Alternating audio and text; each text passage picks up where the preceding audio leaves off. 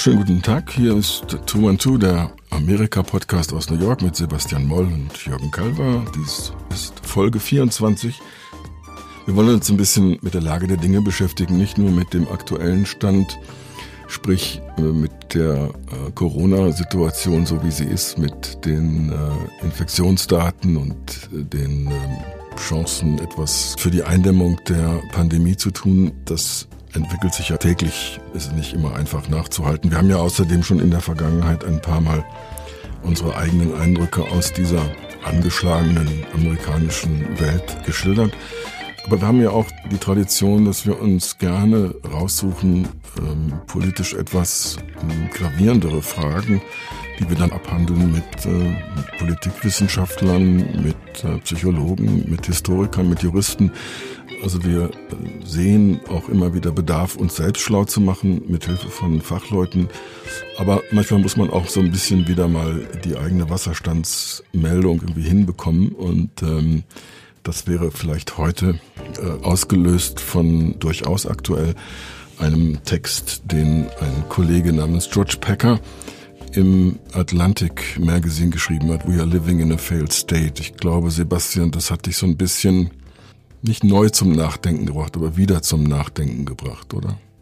Sicherlich. Ich meine, George Packer hat da auf den Punkt gebracht, was wir eigentlich äh, alle seit Beginn der Corona-Pandemie mit Sorge und mit Schrecken beobachten, nämlich dass äh, äh, im Grunde genommen die zumindest die Bundesregierung auf niedrigerer Ebene sieht es schon wieder anders aus, aber im Grunde genommen völlig kollabiert und versagt in dieser Krise. Das hat ja äh, sogar also gegen entgegen jede, jeglicher Etikette am Wochenende auch Obama bei seinem Commencement Speech für die Historically Black Colleges gesagt, dass also, weiß nicht, wie er es zum Ausdruck gebracht hat, dass der Vorhang äh, oder die Decke darüber, dass die Leute in Washington keine Ahnung davon haben, was sie eigentlich tun, dass die jetzt endgültig weggerissen worden ist. Dass also die Bürger dieses Landes mit dieser Krise und die lokaleren, regionaleren äh, Regierungen völlig allein gelassen worden sind und man das Gefühl hat, dass der ganze Apparat in Washington eher hinderlich ist, als dass er hilft.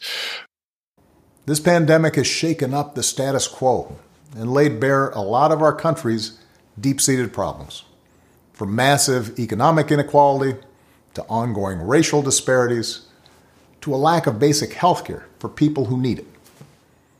It's woken a lot of young people up to the fact that the old ways of doing things just don't work. That it doesn't matter how much money you make if everyone around you is hungry and sick. And that our society and our democracy only work when we think not just about ourselves, but about each other. It's also pulled the curtain back on another hard truth, something that we all have to eventually accept once our childhood comes to an end. You know, all those adults that used to think were in charge and knew what they were doing, turns out they don't have all the answers. A lot of them aren't even asking the right questions. So, if the world's going to get better, it's going to be up to you. That realization may be kind of intimidating, but I hope it's also inspiring. George Packer hat das mit Weißrussland und mit Pakistan verglichen in der Art und Weise, äh, wie, das, wie hier reagiert worden ist. Also äh, Regierungen, die völlig korrupt sind und dysfunktional.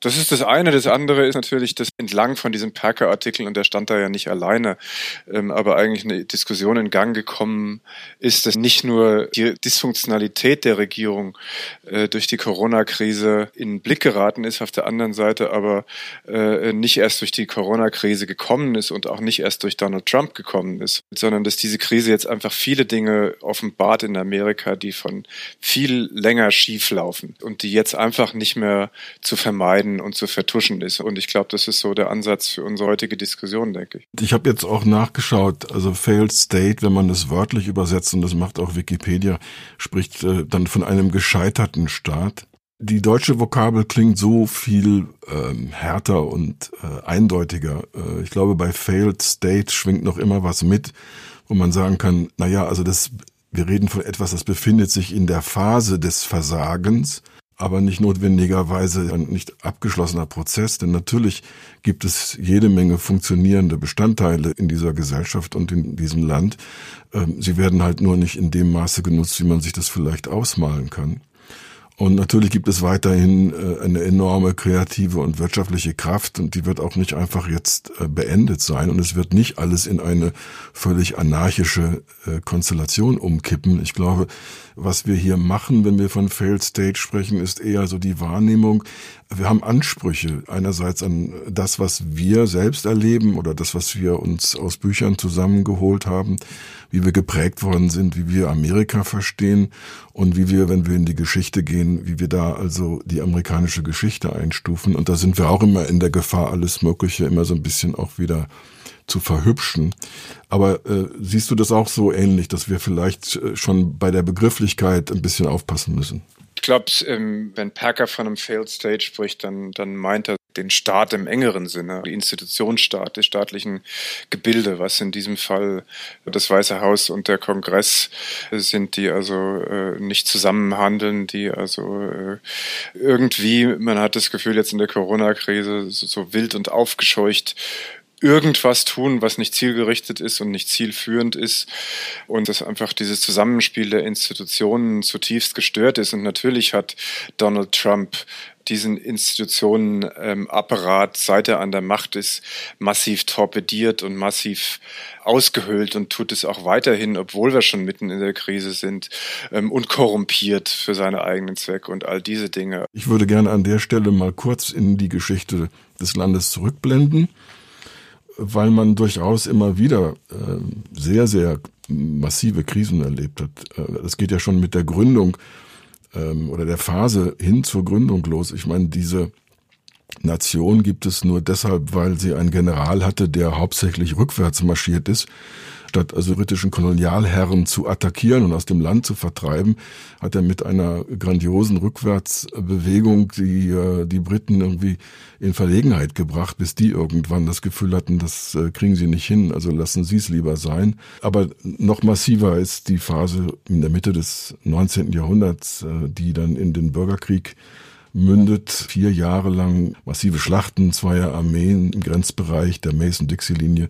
Ich habe mal kurz nachgeschaut, das sind ähm, am Ende wohl äh, fast 700.000 Tote, nicht zu reden von Verletzten. Die Toten, das sind zweieinhalb Prozent der Bevölkerung der damaligen, ähm, des damaligen Landes, damals 31 Millionen Menschen wohl in den USA. Dann haben wir ständig dieses Hin und Her. Also wir haben die Industrialisierung die führt zu einer Oligarchisierung, zu den sogenannten Rubber Barons. Aber sie führt auch, weil ein äh, ziemlich kluger Präsident wie Theodore Roosevelt einfach das durchdrückt zu Kartellrecht, was es vorher nicht gab. Äh, wir haben den Schwarzen Freitag mit der ja, erst Aktienmarktkrise, dann Wirtschaftskrise, Massenarbeitslosigkeit wir haben einen anderen Roosevelt, der schafft es, äh, solche Dinge wie Social Security, also Rente und andere soziale Gesetzgebung durchzudrücken im Angesicht dieser Krise. Wir haben Armut im Land, auch in den 50er Jahren, 60er Jahren äh, und Rassentrennung. Und wir haben äh, die Entwicklung hin zu solchen in Einrichtungen wie ähm, Alterskrankenkasse, ähm, äh, Medicare ähm, und Wahlrecht für Schwarze auch dort, wo es das bisher nicht gab. Und wir haben ständig weitere Entwicklungen, äh, die beides zeigen. Wir zeigen immer diesen Hang zum Krisenhaften und zum nahe zum Zusammenbruch und Lösungen, die sich daraus ergeben. Also das gilt für 2001, die Anschläge ähm, im September und das gilt für den Finanzcrash von 2008. Ähm, aus allem kommt immer noch irgendwas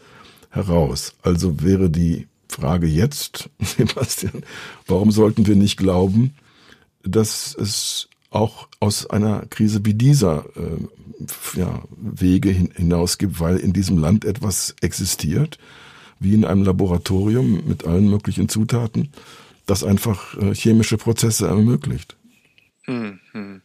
Was ich ja vorhin noch zu Ende führen wollte, ist, dass diese Krise ja jetzt äh, im Grunde offenbart hat, dass eben viele Dinge schon sehr lange schieflaufen. Und das sind Dinge, mit denen wir jetzt an eine Grenze gekommen sind oder die, diese Krise jetzt so zutage gefördert hat, dass sie nicht mehr ähm, übersehbar sind. Und die Dinge, die da immer genannt werden, das ist ja der tiefsitzende Rassismus, der jetzt auch wieder massiv zutage tritt in der Krise und der eben in dieser alternativen Geschichtsschreibung von Amerika, die ja immer mit dieser offiziellen konkurriert. Also die offizielle Geschichtsschreibung in Amerika ist ja immer, dass das ein unaufhaltsamer Fortschritt ist und dass Amerika an der Speerspitze der Menschheit in der Verwirklichung humanistischer Ideale ist. Und diese alternative Geschichtsschreibung, die greift eben immer auf, dass eben all das auf einem verlogenen Fundament von Unterdrückung gebaut worden ist. Und das ist zum Beispiel eines von den Dingen, die jetzt zutage treten und die nicht mehr unter den Tisch zu kehren ist. Und im gleichen Atemzug eben diese massive soziale Ungleichheit, die, wie du schon gesagt hast, die also in der Gründungsphase, äh, in der industriellen Gründungsphase, in der Zeit der Robber Barons ganz extrem war. Dann hat Roosevelt mit seinen New Deal-Programmen das ausgeglichen, aber seit den 80er Jahren wird da immer mehr dran rumgebastelt und rumgefriemelt und wird es immer mehr abgebaut. Und jetzt tritt es eben wieder als unerträglich und unhaltbar zutage. Und, und jetzt im Augenblick durch diese Krise gibt es eben in diesem Packer-Artikel, aber auch in vielen anderen Dingen, die in den letzten Tagen und Wochen geschrieben und geredet werden, gibt es eben diese Diskussion, dass man nach dieser Krise auf keinen Fall wieder zum Business as usual wie vorher zurückgehen kann, sondern dass man sich eben alle diese Sachen genau anschauen muss und schauen muss, was man da ändert und wie man die äh, Karten da neu mischt und, und was einem dann natürlich wieder optimistisch stimmt, ist das, was du gesagt hast. Dass Amerika natürlich tatsächlich ähm, immer wieder die Kraft gehabt hat, sich zu erneuern und weiter zu marschieren und nicht zu stagnieren. Also das wäre dann von hier aus gesehen erstmal der positive Aspekt. Trotzdem würde ich gerne erstmal mit Pessimismus anfangen, weil ich habe zum Beispiel schon auch im Wahlkampf 2016 in einem Text für die Kulturzeitschrift Die Gazette versucht, äh, mich mit dem Thema Exceptionalism und äh, dem Selbstbild dieses Landes zu beschäftigen und gleichzeitig auch zu sagen, äh, das geht so nicht weiter. Also dieses ähm, Gefühl, dass alles irgendwie immer besser wird ähm, und auch jede Krise gemeistert wurde. Ich würde da gerne kurz mal was raus vorlesen und dann kann man ja nochmal ähm, über den Gedanken kurz diskutieren. Also ähm, ich habe hier geschrieben, dieses Selbstbild, also dieser amerikanische, dieses amerikanische Selbstbewusstsein, American Exceptionalism, dieses Selbstbild ist für vieles verantwortlich, unter anderem für die ungebrochene Zuversicht, wonach die Amerikaner etwas hinbekommen werden, was noch keinem Weltreich in der Geschichte gelungen ist.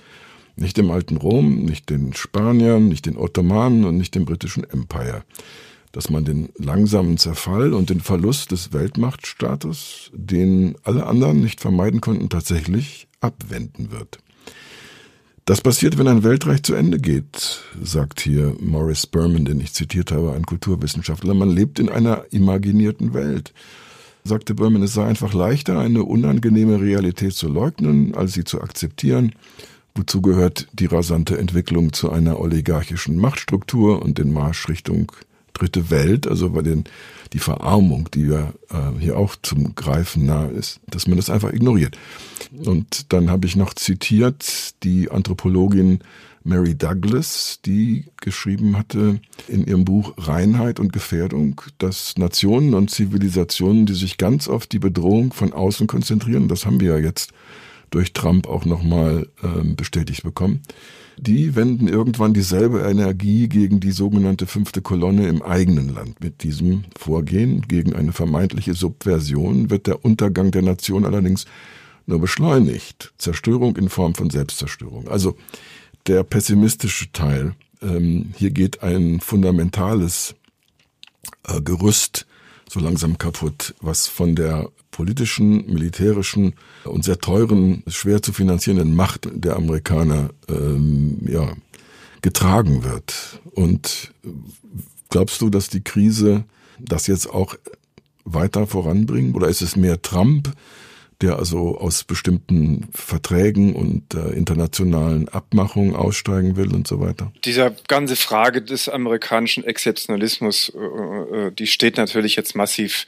auf dem Prüfstand. Und das steht sie natürlich schon lange, aber jetzt äh, spitzt sich das halt extrem zu. Also ich meine, das ganze Selbstverständnis der Vereinigten Staaten ist ja von Anfang an, also seit Zeiten der Puritaner und dann erst recht in den Zeiten der Gründerväter des Amerika die bessere Welt ist, ja, und dass in Amerika eben Ideale verwirklicht werden, die anderswo nicht verwirklicht wurden. Und, und, und daraus hat sich dann ja auch ähm, das amerikanische Imperium im 20. Jahrhundert dann entwickelt mit diesem Sendungsbewusstsein, mit dieser Manifest Destiny, das, das wir von hier aus in Amerika so Dinge wie universale Demokratie und Menschenrechte und universalen Wohlstand eben in die ganze Welt verbreiten. Ja, und jetzt ist aber nicht erst in den Letz im letzten Jahr, nicht erst in den letzten Monaten, sondern seit langem ähm, wird dieses Selbstbewusstsein durch die Fakten und durch die Tatsachen eben extrem in Frage gestellt. Also zum Beispiel eins der großen amerikanischen Ideale der sozialen Mobilität, der amerikanische Traum, if you can make it here, you can make it anywhere, der wird schon lange nicht mehr durch die Statistiken bestätigt oder bestärkt. Also ganz im Gegenteil. Die, die besser verdienenden in Amerika, Haushalte mit einem äh, Einkommen über 200.000 Dollar im Jahr, die reproduzieren sich selber und da kommt kein Mensch rein und da kommt kein Mensch raus.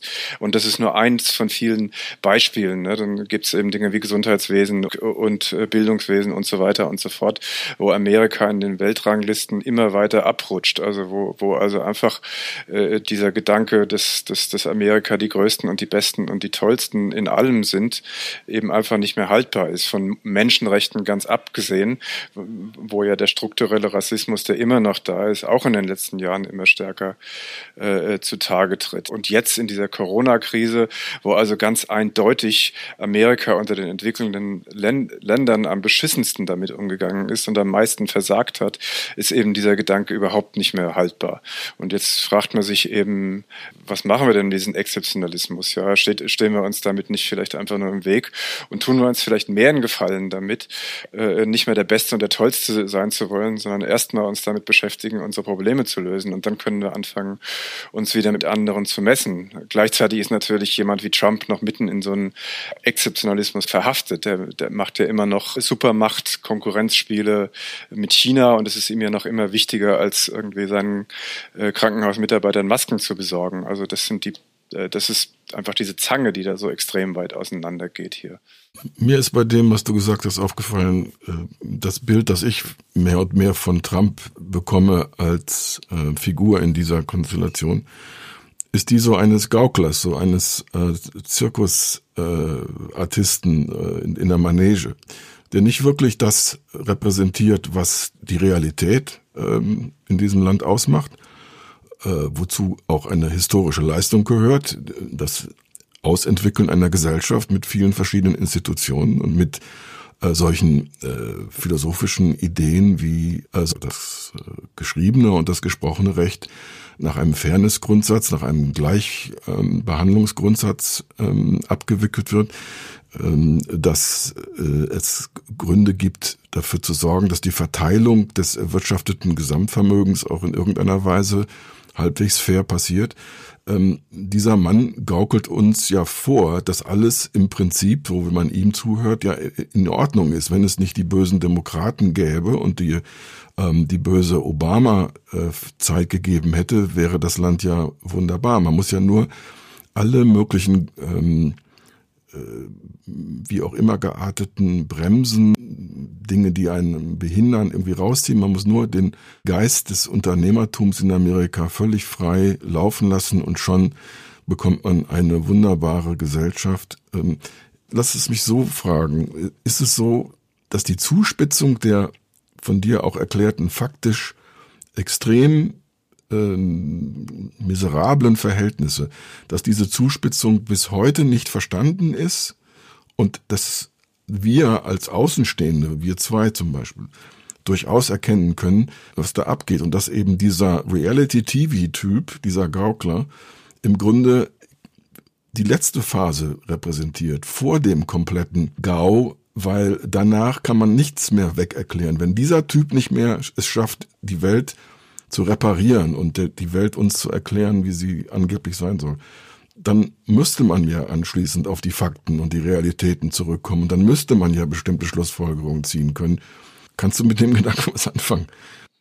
Ja, ja, auf jeden Fall. Ich meine, ich, ich finde es interessant, weil ich meine, Trump ist einerseits natürlich äh, pathologisch und seine Loslösung von jeglicher Realität ist tatsächlich krankhaft einerseits und er ist ein Fantast. Andererseits kann man natürlich auch argumentieren, dass er diese amerikanische äh, Ideologie in ihrer, in ihrer Abgetrenntheit von der Wirklichkeit. Und das war sie ja nicht immer. Die hat ja irgendwann auch mal eine reale Grundlage gehabt, aber er hat sich irgendwann davon abgelöst und er ist eigentlich nur das, das Extrem davon. Ja, und natürlich gibt's äh, hier in den USA, wir haben jetzt über George Packer gesprochen, äh, aber man, man kann sozusagen eine endlose äh, Liste von interessanten Menschen aufzählen, die ja diesen Diskurs durchaus führen und die, amerikanische Ideologie mit der amerikanischen Realität abzugleichen versuchen. Also diese Kräfte, die gibt's in Amerika noch. Aber andererseits ähm, haben wir natürlich das Problem, dass durch die Medienlandschaft, durch Fake News und Fake News jetzt nicht im Sinne von Donald Trump, der den Begriff ja umgekehrt hat und, und ihn eigentlich gegen die wendet, äh, die ja genau das Gegenteil betreiben. Aber durch dieses Phänomen der Fake News und dem Verlust des Zentrums im öffentlichen Diskurs, dass es äh, ja sozusagen immer schwieriger wird, mit der Realität sich in der Öffentlichkeit durchzusetzen und die Leute zu erreichen. Es gibt ja nur noch parallele Realitäten und es gibt ja keine, keine Schiedsrichter mehr. Also ich glaube, das ist so ein Kampf oder so eine Schlacht, die ist äh, irgendwie unentschieden im Augenblick. Ne? ja. Ja, aber auch, weil es gibt natürlich eben nur, nicht nur ihn und seine Familie und seinen, äh, und seine pathokratischen, äh, kleptokratischen Anstrengungen. Es gibt ja dahinter eine ganze äh, relativ starke Bewegung von äh, mehr als 40 Millionen Amerikanern, die bei der Wahl für ihn gestimmt haben. Und eine Partei, die äh, das abstützt. Also wir haben ja durchaus mehr als ihn äh, und äh, müssen also wenn wir uns mit diesem Thema auseinandersetzen, uns mit mehr auseinandersetzen als nur mit ähm, einer einzelnen Figur, die zwar so mediengerecht äh, rüberkommt und ständig im Blickpunkt steht und sich auch gerne so inszeniert, dass ähm, wir ständig über ihn reden und über möglichst nichts anderes.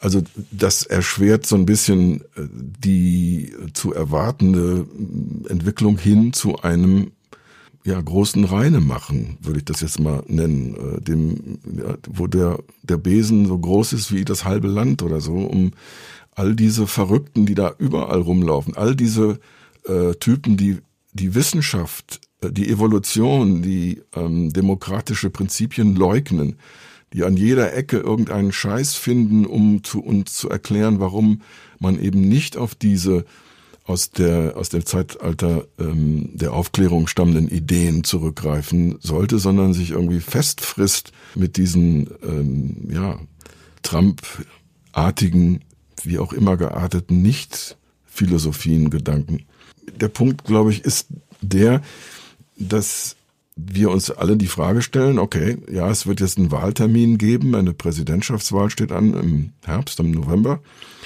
Mal abgesehen davon, dass äh, es sehr wahrscheinlich ist, dass äh, der demokratische Kandidat Biden heißt und dass der auch äh, wahrscheinlich mehr Stimmen auf die Beine bekommt als Trump, heißt das erstmal noch nicht, dass die Wahl auch tatsächlich so ausgeht, wie Wahlen normalerweise ausgehen. Also Trump hat ja auch beim letzten Mal mit äh, fast drei Millionen weniger Stimmen gewonnen.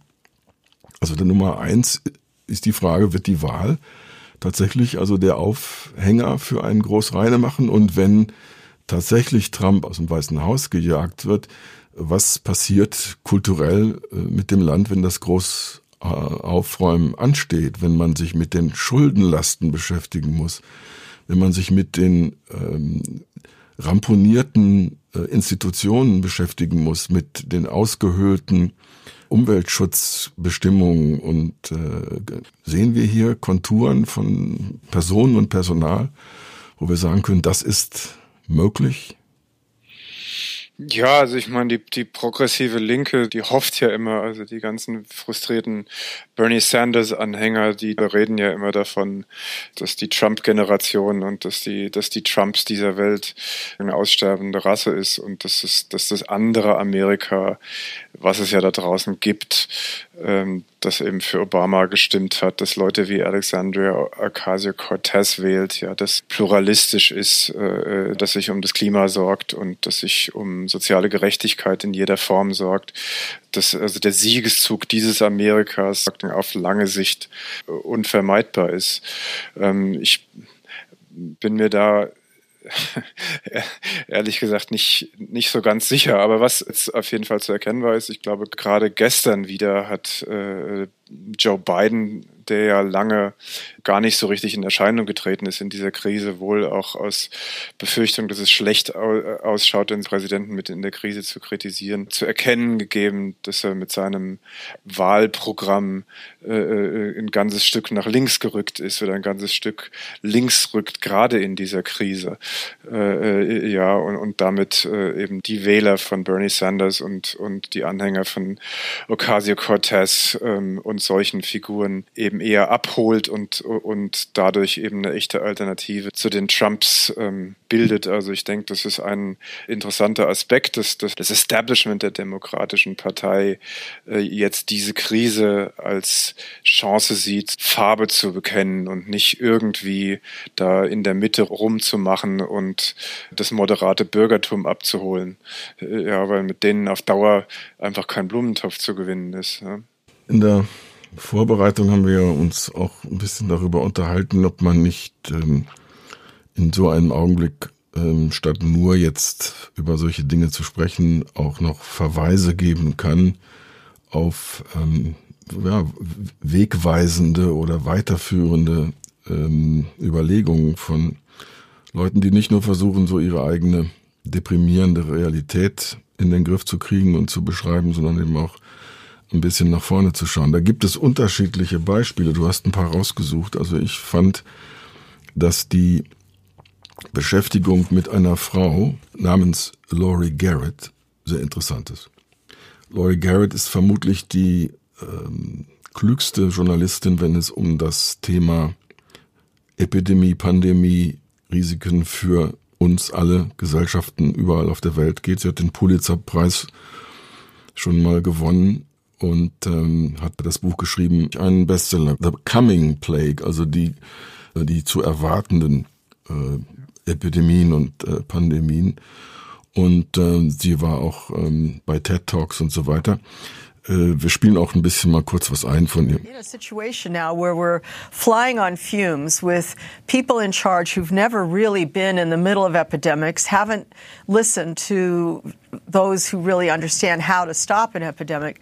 And then on top of it all, uh, Pompeo, the Secretary of State, seems to be uh, to have carte blanche to do whatever he wants. He's not consulting other agencies before acting, and so he has basically banned all, not only a travel ban on people from coming from China to the United States, but he's conflated our immigration policy with a travel issue, so that if you're a Chinese citizen now, you can't come to the United States. One of the outcomes of that that, which is just incredibly nuts, is that almost all the active pharmaceutical ingredients used in the formulation of medicines in America, for, frankly, for the whole world, uh, come from China. Wie ähm, stellt man diese Frau am besten vor? Natürlich hat sie hier in der New York Times wurde sie mal ähm, hauptsächlich unter dem Label Cassandra eingestuft, weil ihre Vorhersagen eben alle sehr dunkel aussehen und äh, das äh, Wesentliche an Frauen wie der Cassandra aus der griechischen Mythologie ist, dass diese Vorhersagen dann auch eintreffen.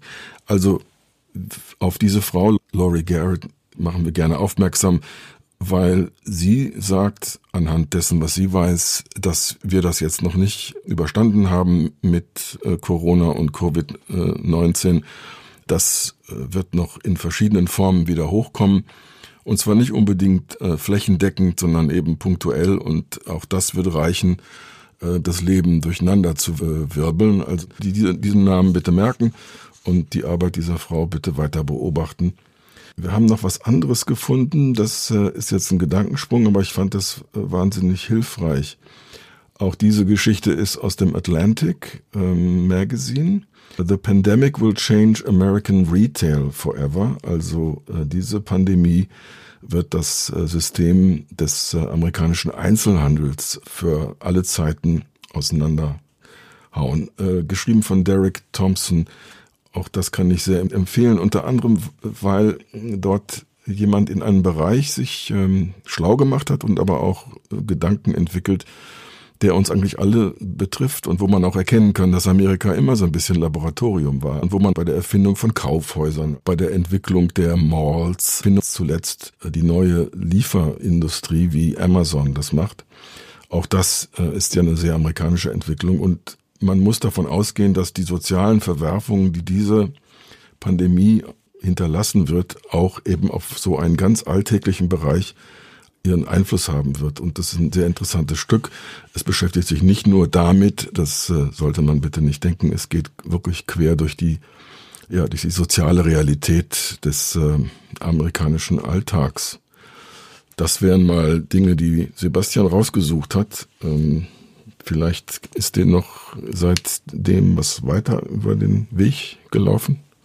Wo ja auch die, die Kollegin Garrett darauf aufmerksam gemacht hat, dass jetzt langsam, also das ganze Ausmaß dieser Katastrophe begreifen. Das ist sicherlich in anderen Ländern auch der Fall, aber hier in Amerika, äh, glaube ich, ganz extrem. Ich kann mir zum Beispiel vorstellen, weil in Deutschland die Auswirkungen nicht so dramatisch durchgeschlagen haben, weil es eben ein soziales und politisches Gefüge ist, was eben doch noch deutlicher stabil ist als das hier, werden sich nicht so dramatische Gedanken gemacht, wie das Land denn aussieht, wenn das alles mal vorbei ist, wenn der Nebel sich sozusagen lichtet. Also ich denke mal, in Deutschland geht man davon aus, na gut, dann wird in irgendeiner Form wieder da angeknüpft, wo man vorher aufgehört hat. Aber ich glaube, äh, hier ist man sich ziemlich deutlich darüber im Klaren, äh, dass man da nicht anknüpfen kann, sondern dass die Dinge wirklich dramatisch anders aussehen. Und jetzt fängt man eben an, darüber zu spekulieren, was denn dann übrig bleibt. Und da sind eben solche Dinge wie, wie das Einzelhandel im großen Maßstab wahrscheinlich einfach vorher schon nicht überlebensfähig war und jetzt wahrscheinlich erst recht nicht mehr überlebensfähig ist. Und das hat ja dann zum Beispiel auch so Sachen zur Folge wie, wie sehen unsere Städte denn danach aus? Ja, wenn es keine großen Kaufhäuser mehr gibt, äh, wenn kleine unabhängige Geschäfte nicht mehr überleben äh, können, haben wir dann überall nur noch Amazon-Outlets, gibt es die dann gar nicht mehr?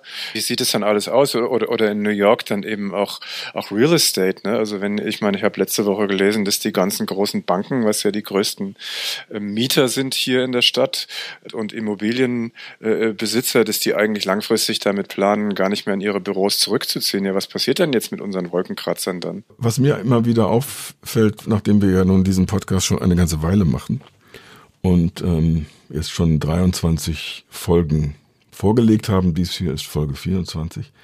Es gibt natürlich auch in dieser Phase immer wieder Grund, auf Dinge hinzuweisen, die wir bereits angesprochen haben. Also wir haben zum Beispiel in Folge 9 mit äh, Terry Canefield gesprochen, einer Juristin, die äh, einen sehr, sehr coolen, guten Blick auf die Gefahr des Totalitarismus in diesem Land hat aber auch ähm, optimistisch genug ist zu sagen, wie kann man dem begegnen. Also wer sich dafür interessiert, sollte wirklich Folge 9 Terry, Twitter und die Gefahr des Totalitarismus anhören. Wir haben in Folge 17 uns mit der Psychologin Elisabeth Mika beschäftigt und von ihr uns sehr viel erklären lassen, nicht nur über Trumps pathologische Verhältnisse, äh, sondern eben auch, was an der Gesellschaft krankt.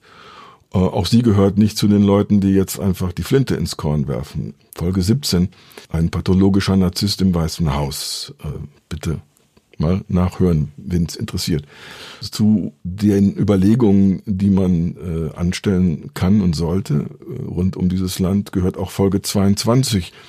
Der Kampf um die Macht lautete die Überschrift mit dem Professor Jascha Munk, dem aus Deutschland stammenden, in Amerika inzwischen ansässigen Professor, der äh, mit einer aktuellen äh, Wortmeldung aufgefallen war, dass er in dieser Phase am liebsten wieder nach Deutschland zurück möchte, um also sich nicht so ausgeliefert zu fühlen, wie man das hier in Amerika ist. Also was ich damit sagen will, ist, wer sich bei uns schon mal so ein bisschen reingehört hat und reingesurft hat, der kann durchaus in unserem Archiv Dinge finden, die uns hier weiter beschäftigen werden, die wir aber nun nicht notwendigerweise immer wieder äh, in kleinen Scheiben rausholen können. Ähm, das Schöne ist an so einem Archiv, äh, wir sagen euch einfach, guckt mal nach oder hört mal nach. Man kann natürlich äh, noch über viele Aspekte dieser erzwungenen Selbstreflexion von Amerika reden, aber dadurch, dass äh, die Corona-Krise uns ja leider Gottes wohl noch eine ganze Weile erhalten bleibt, denke ich mal, ähm, können wir demnächst dann wieder anknüpfen. Mit Gästen, wenn es geht. Wobei ich persönlich jetzt äh, zwar das ganz schön finde, dass man durch Zoom in Verbindung bleiben kann, aber ich finde die Tonqualität dünn. Also ich hoffe, wir können bald auch mal wieder äh, so zusammensitzen und Mikrofone auspacken und äh, das alles in einer vernünftigen Art und Weise aufnehmen. Meine persönliche letzte Empfehlung an dieser Stelle. Ähm, ich war überrascht über die unglaubliche Qualität eines Artikels in der Financial Times vom 14. Mai, geschrieben von Edward Luce, Inside Trumps Coronavirus Meltdown. Normalerweise muss man bei der Financial Times bezahlen, aber alle Corona-Sachen sind wohl im Moment frei zugänglich. Also das ist die, wie ich finde, beste äh, Zusammenstellung all dessen, was hier schiefgelaufen ist, äh, weil Trump auf äh, welche Art und Weise auch immer dieses Land regiert äh, oder nicht regiert und äh, hier die, äh, die Hebel in Bewegung setzt oder eben nicht in Bewegung setzt. Das wäre meine persönliche äh, Empfehlung, man muss es nicht vom Anfang bis Ende lesen, aber ich glaube, man sollte sich mal weglegen. Da kann man nämlich äh, sehr kompakt, sehr ordentlich informieren. Auch warum zum Beispiel das Center for Disease Control äh, ein völliges äh, Desaster ist und ähm, auch die Federal Drug Administration nicht so richtig funktioniert und so. Also das ähm, wäre noch sozusagen Nacharbeiten vom Status quo. Wie sind wir hier hingekommen? Hast du noch einen Tipp? Ja, ein angrenzendes äh, Thema, was ich aber unglaublich spannend finde. Äh, ich habe gestern Abend ähm, mir, ähm, ich war zu müde zum Lesen, deswegen habe ich es mir angehört, so ein super Feature, ein irrsinnig langes Feature im Atlantic Magazine über äh, das Phänomen der QAnon-Verschwörungstheorien gelesen, was also so eine neue Verschwörungstheorie der Rechten ist über eine Weltübernahme der amerikanischen Liberalen. Hat man ähm, irgendwie in Ansätzen in Deutschland auch, wo es viel um Bill Gates geht. Das hat hier solche sektiererischen und quasi religiösen Ausmaße angenommen und das in Verquickung mit unserer neuen Medienlandschaft ist das also, finde ich, ein einerseits spannendes, äh, aber andererseits auch extrem beängstigendes Phänomen. Phänomen ist. Also da würde ich empfehlen, sich das mal anzuschauen und sich das anzuhören. You could be the young man in headphones across the street. You could be a bookkeeper, a dentist, a grandmother icing cupcakes in her kitchen. You may well have an affiliation with an evangelical church. But you are hard to identify just from the way you look, which is good, because someday soon dark forces may try to track you down. You understand this sounds crazy, but you don't care. You know that a small group of manipulators, operating in the shadows, pull the planet's strings. You know that they are powerful enough to abuse children without fear of retribution. You know that the mainstream media are their handmaidens in partnership with Hillary Clinton and the secretive denizens of the deep state. You know that only Donald Trump stands between you and a damned and ravaged world. You see plague and pestilence sweeping the planet and understand that they are part of the plan. You know that a clash between good and evil cannot be avoided, and you yearn for the great awakening that is coming. And so you must be on guard at all times. You must shield your ears from the scorn of the ignorant. You must find those who are like you. And you must be prepared to fight. You know all this because you believe in Q. War nett, all das mal kurz durchzukauen. Wir hätten über viel mehr reden können, aber ich glaube, heute mal mit einer relativ kompakten Version können wir uns auch zufrieden geben und hoffentlich unsere Zuhörer auch.